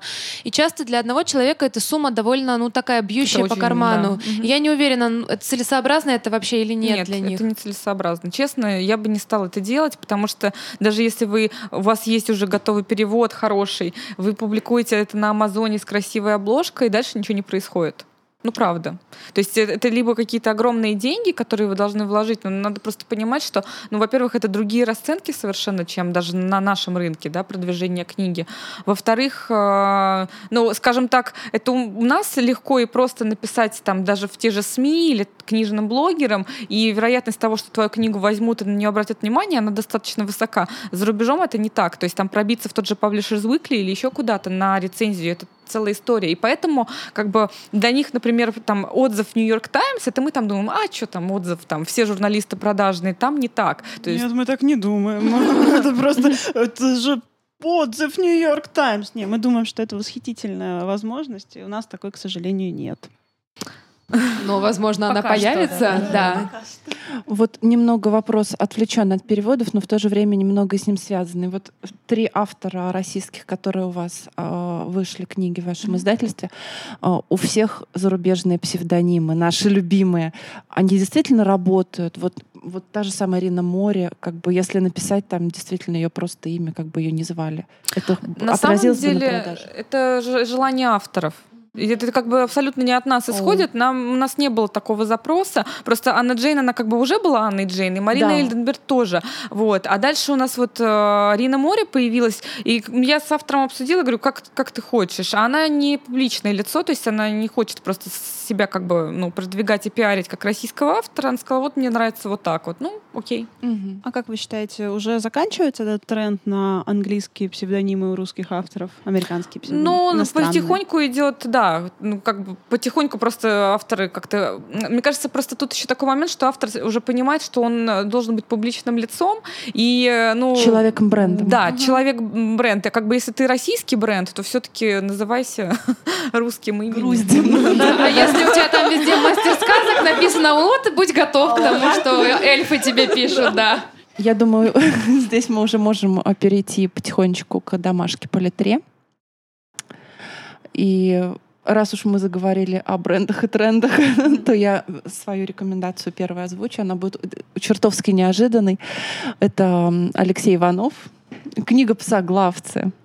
Потому что это как раз к вопросу о триллерах, о том, что развлекательная литература, она и жанровая литература, она постепенно, как ни странно, возвращает к себе интерес и читателей, и издателей. И жанровые книги выходят в нежанровых редакциях. А Алексей Иванов э, издается в редакции Лены Шубиной. И это прекрасный пример того, как, в общем, истро- история, выстроенная в рамках там сторителлинга, тем не менее, наполненная кучей исторических отсылок, э, каких-то фактов, неожиданных мистики. И если все это хорошо, качественно замешано, перемешано, от этого невозможно оторваться. Это как раз триллер такой, тире-ужастик. Э, он касается и культурологии, то есть там рассказывается о ребятах, которые приезжают исследовать икону в заброшенной деревне. Кстати, деревни, мне кажется, это тоже э, некий тренд сейчас в литературе, потому что просто э, огромное обращение внимания идет на нашу деревню, на нашу мифологию, на наши вот эти вот э, прекрасные ужасы, впитанные с сказками там детскими самыми начинающими. Сейчас это все опять получает какое-то развитие, переосмысление и новый интерес. И это как раз вот та самая книга, которая с ней можно прекрасно провести время. Она не оставляет после себя никаких рефлексий и особых размышлений, но она достаточно умная, то есть это срединная литература, это не совсем там билетристика, не совсем что-то развлекательное и в то же время не бол литра, но это прекрасный жанр для своего читателя. И вот в определенном настроении, в определенном состоянии ума идеально заходит просто. Очень рекомендую. А, а я принесла вам пригоршню боли, как обычно я это делаю. Давай. Ну, кроме того, что я продолжаю читать бесконечную шутку, а, я пересекла э, границу в 200 страниц. Э, Это было тяжело, болезненно и бесконечно. Мы ее не догоним никогда. Вот. Но я верю, что однажды я приду, седая, старая, без зубов, и скажу, я сделала это. Уже никого не будет, потому что я не умру, пока я не скажешь это дочитаю. бесконечной шутки. И, прям тут Возможно, проткнешь ножом. И сдохну прямо там. А, в общем, я принесла вам вторую книгу Рупи Каур. О, круто. Да, потому что над первой мы рыдали все вместе. А, это было невозможно. И, разумеется, я сразу же побежала за второй. Так что Рупи Каур, а, «Солнце и ее цветы». А, она желтенькая. И я надеялась, что она будет такая светлее, позитивнее. Вот. Она перестанет вырывать из меня все на живую. Но, разумеется, нет. Это невероятная вещь. Мне кажется, что поэзия том числе поэзия белая, а, она тоже становится трендом. И а, стихи сейчас интересные разные, стихи сейчас очень актуальны, и а, поэт, который прозаик, а прозаик, который поэт, это прям хорошо. Вот. И вот именно в этой книге Рупи больше, мне кажется, рассуждает о своей принадлежности исторической, а больше говорит с теми женщинами, которые были в ее семье до нее и чувствуют а, свою ответственность перед ними. И э, меня поразило ее размышление на тему того, как они были а, как, какими беспомощными, какими э, они были э, обязанными мужчинам. Э, эти женщины и насколько свободны и чувствуют себя э, Рупи сегодня. И там есть прекрасная э, метафора на то, что э, когда она оборачивается, то она видит, как все эти женщины э, танцуют свободные и прекрасные, и счастливы, что сейчас она может жить так, как она живет. Это вообще просто восхитительно, как мне кажется. И я вам сейчас быстренько зачитаю просто невероятную красоту. Вселенная потратила на тебя время в надежде, что ты предложишь миру нечто отличное от того, что сделал кто-то еще. Когда ты сомневаешься в том, как ты был создан, ты сомневаешься, что есть в нас энергия большая, чем можно себе представить. Незаменимая. Это прекрасно. Спасибо, Пряж. Девушки, давайте теперь вы нам чего-нибудь в домашку по литре посоветуете. У меня прям даже мурашки по коже. Я очень люблю стих... поэзию. Это было здорово. Спасибо. Чтобы посоветовать, я хотела посоветовать две книги. Одну нашу, которая э, будет нашей одной из самых важных новинок лета, и а, которую мы презентуем как раз на книжной ярмарке на Красной площади. А, книга называется «Волчья лощина» автора Лоурен Волк. А, и это как раз вот та история, про которую я говорила, когда книга маркирована возрастом 12+, но на самом деле эта история, безусловно, для чтения, для, для взрослого чтения. А, э, это история, это роман о, о волчьей лощине, о месте, о, расположенном не так далеко от одного маленького американского городка. А, и мы видим мир на пороге, а, ну, фактически между двумя войнами, между Первой мировой войной и между Второй мировой войной. Школа американская, девочка Аннабель, которая любит людей и видит только хорошее в людях, она видит доброту. И в какой-то момент у нее появляется новый новенькая в классе, это такая школьная верзила, э, которую зовут Бетти. И Бетти — олицетворение всего плохого. А Бетти э, — это зло воплоти. А, она грубая, она истязает животных, она бьет детей, других одноклассников в школе. И мы видим вот это столкновение ну, такого, скажем так, а, добра и человечного в людях, и вот этой вот детской подростковой жестокости. И то, как а, один маленький городок от совершенно спокойной жизни а, буквально вот из-за одной злой девочки может полностью поменять свой облик и стать местом, где растет ненависть. И э, вот автор, наверное, задается вопросом, может ли э, правда спасать, а доброта лечить. И вот э, тот финал, который есть в книге, он как раз является ответом.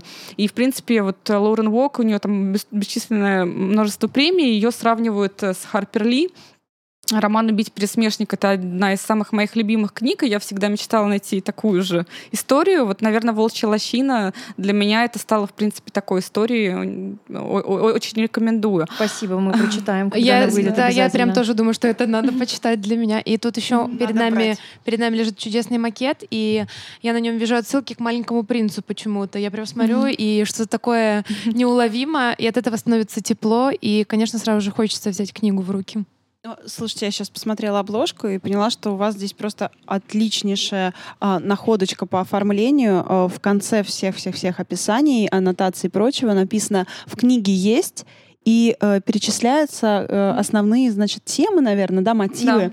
Да. Вот, например, в «Волчьей лощине» это психологизм, правда жизни и доброта. Мне кажется, это С очень круто. Почему да. в виде хэштегов, Хэштег, да, это, да, это очень клево. Прям сразу видно, что, куда, зачем Именно почему. поэтому и трендбуки, да, почему тренды, потому что мы ставим хэштеги, мы используем это, и это очень э, легко и просто и доступно, и, в принципе, это тоже такой эм, немножко чит-код, да, в, mm-hmm. когда берешь книгу, переворачиваешь, смотришь, ну нет, эти хэштеги мне совсем не подходят, да, переворачиваешь mm-hmm. другие, и понимаешь, что mm-hmm. вот это может быть мне интересно. Крутая идея. Мы себе записали, девочки. А потом такие, не, мы это мы придумали, вы что, вообще не было. А вторая книжка? А вторая mm. книга не нашего издательства.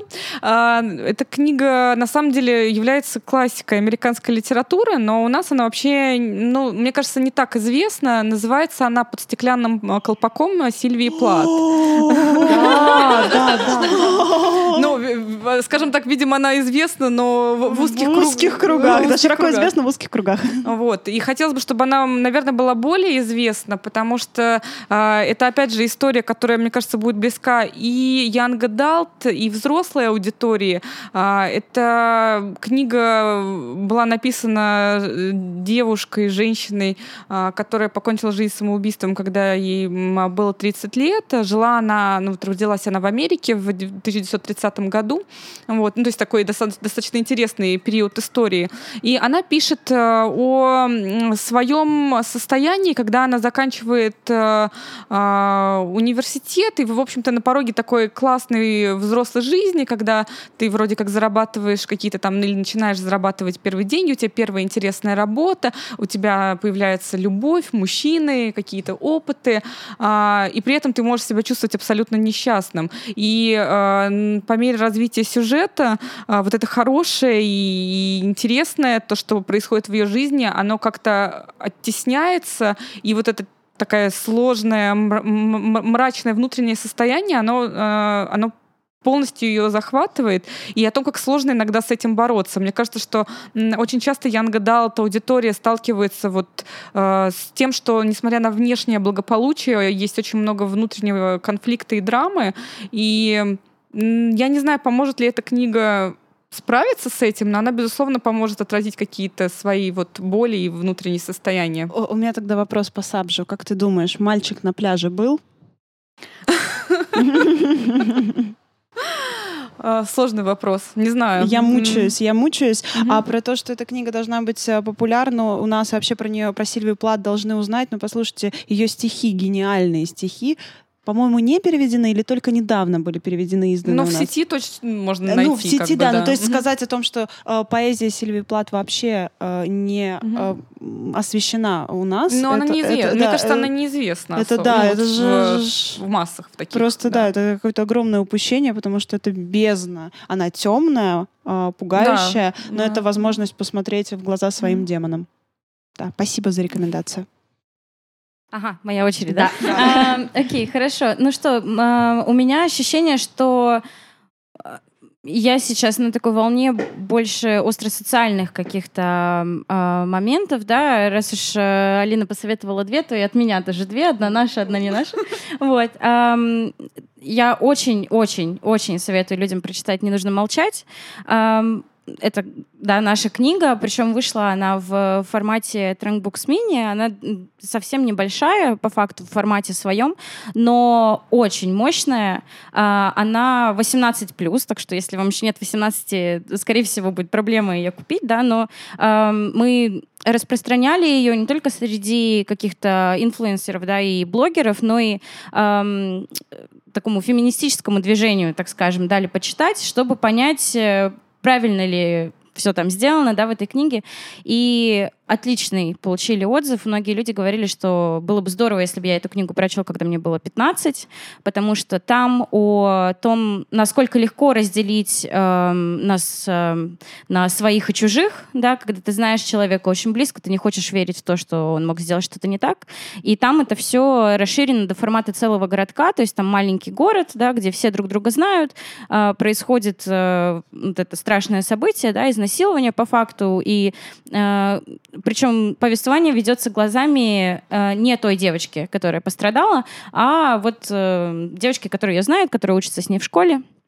И мы видим очень-очень мягко в течение всей книги, как показана вот эта культура насилия, да, то есть там строчки из песен, э, какие-то обращения, да, как молодые люди обращаются к девушкам, там, которые по коридорам ходят, какие-то отношения э, второстепенных персонажей и так далее. И э, один из самых интересных моментов, то, что книга написана мужчиной, то есть автор мужчина-феминист, которого очень задела история. Это основано на реальных событиях, э, то есть реально э, было такое дело, где спортсмены да, были замешаны в эту историю с изнасилованием, и это прогремело на всю страну, и он решил э, на эту тему книгу написать и издал ее, и мы были очень счастливы тоже ее издать и быть Как причастными. зовут автора? А, Аарон Харцлер. А, И это, по-моему, вторая книга автора всего. Первая книга автора. Мгм. Вот так. Так что очень мощная история, очень всем советую прочитать. Спасибо. Э, Спасибо. Прям неизгладимое впечатление оставила на мне. А, а вторая книга, которая издавалась не у нас, но стала таким ярким событием для меня лично, это Элеонор Олифант в полном порядке. А, я думаю, что многие слышали. Она очень тоже так э, известна стала в социальных сетях. А, хорошо была принята в благосфере. А, книга об э, Элеонор, собственно, у которой не все в полном порядке, спойлеры, да. А, То есть это такая очень тоже сложная, трогательная история, которая ам, зацепила меня, да, про девушку, у которой явно есть психологические травмы, с которым, э, которые она откладывает и откладывает и откладывает, да, и мы встречаем ее в определенный период в жизни, когда, ну вот, либо она сломается, да, либо она как-то разберется с этим и пойдет дальше. И безумно интересно, на одном дыхании читается, вспоминается чуть ли не каждый день после этого, то есть оставляет тоже такую э, важную эм, какую-то зерно важное.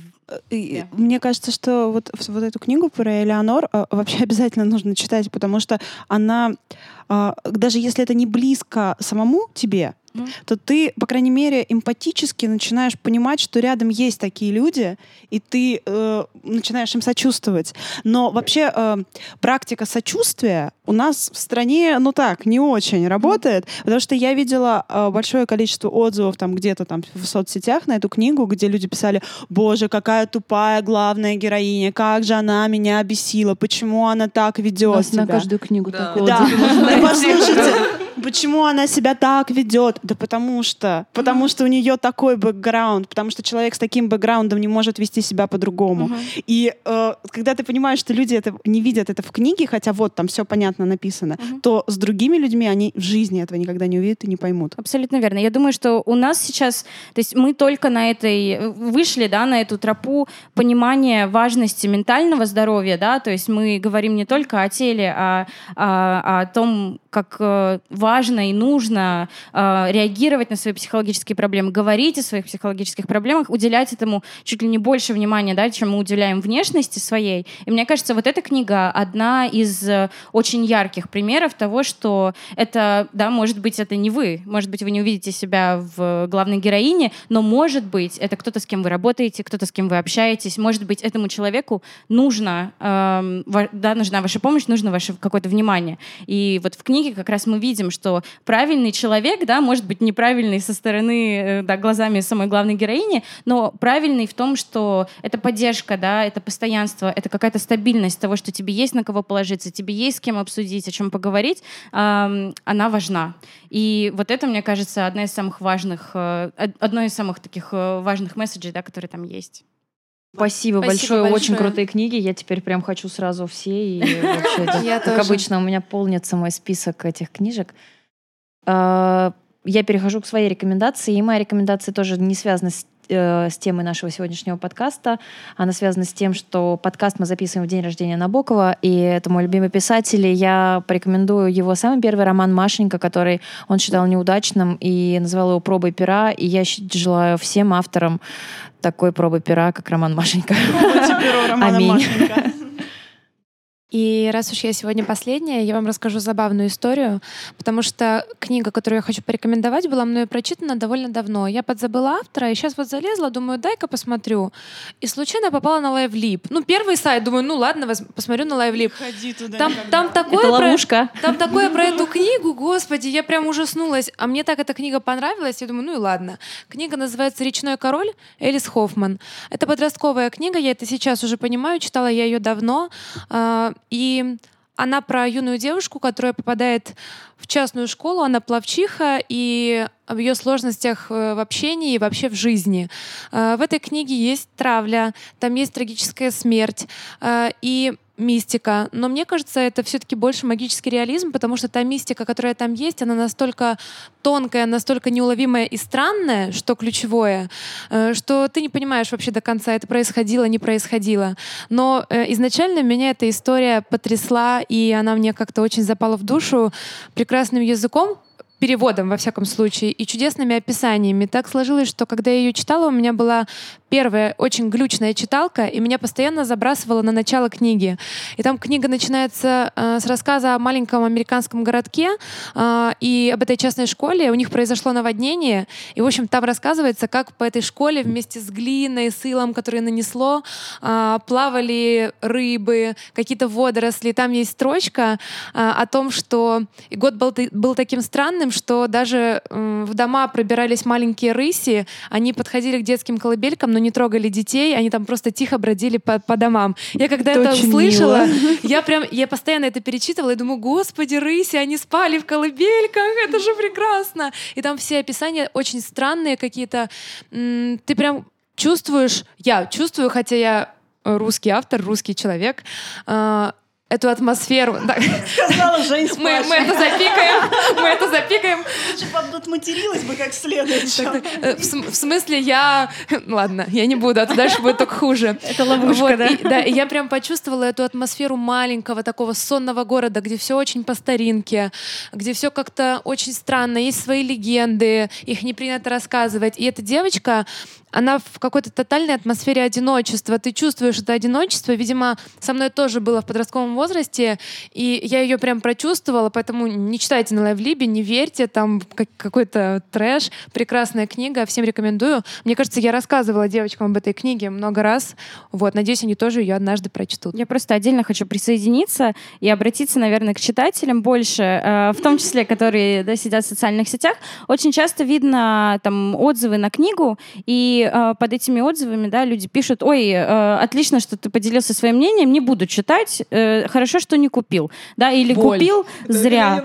Это просто наша, моя боль. Просто high five каждый из вас, потому что, э, честно, ребята, э, лучше прочитайте, дайте книге шанс. Вы никогда не знаете, во-первых, э, все вкусы разные, да, и за счет этого столько жанров вообще в литературе, столько авторов, поэтому литература и живет дальше, да, потому что мы постоянно находим что-то новое для себя, и писатель находит что-то новое, о чем можно рассказать э, читателям в том числе. А, так что, если вас заинтересовала книга, если вас хоть что-то заинтриговало в ней, прочтите, ну вот там первую главу, первую пару глав, и тогда уже опирайтесь на свое мнение, а на, не на мнение кого-то другого, потому что таким образом вы можете упустить э, историю, которая для вас станет одной из самых любимых. Мне кажется, этот совет, он вообще просто ко всему в жизни. Опирайтесь только на свое мнение, да. свои ощущения, свой опыт. А чужие, конечно, можно брать во внимание, но никогда не ставить во главу угла. Друзья, не ходите на лайфлип, покупайте хорошие книги, читайте их. Слушайте Ковендур. Слушайте Ковендур, а, читайте книги издательства «Клевер», а, слушайте нас на всех подкаст-платформах страны. А, мы сейчас прощаемся с вами. Не забывайте подписываться на наш новорожденный телеграм-канал. И смотрите нашу ссылочку на курс речи. Обязательно переходите. Вместе с нами учитесь говорить правильно, хорошо и красиво. А, спасибо издательству Клевер спасибо, за девочки. дружелюбную сегодняшнюю спасибо. беседу. Спасибо, спасибо вам огромное. Что поделились э, своими издательскими тайнами. И мы надеемся, что русских авторов станет больше в наших издательствах, и они обязательно придут к вам в том числе со своими потрясающими новыми историями. Мы тоже на это надеемся. Спасибо. Спасибо. Пока. Пока.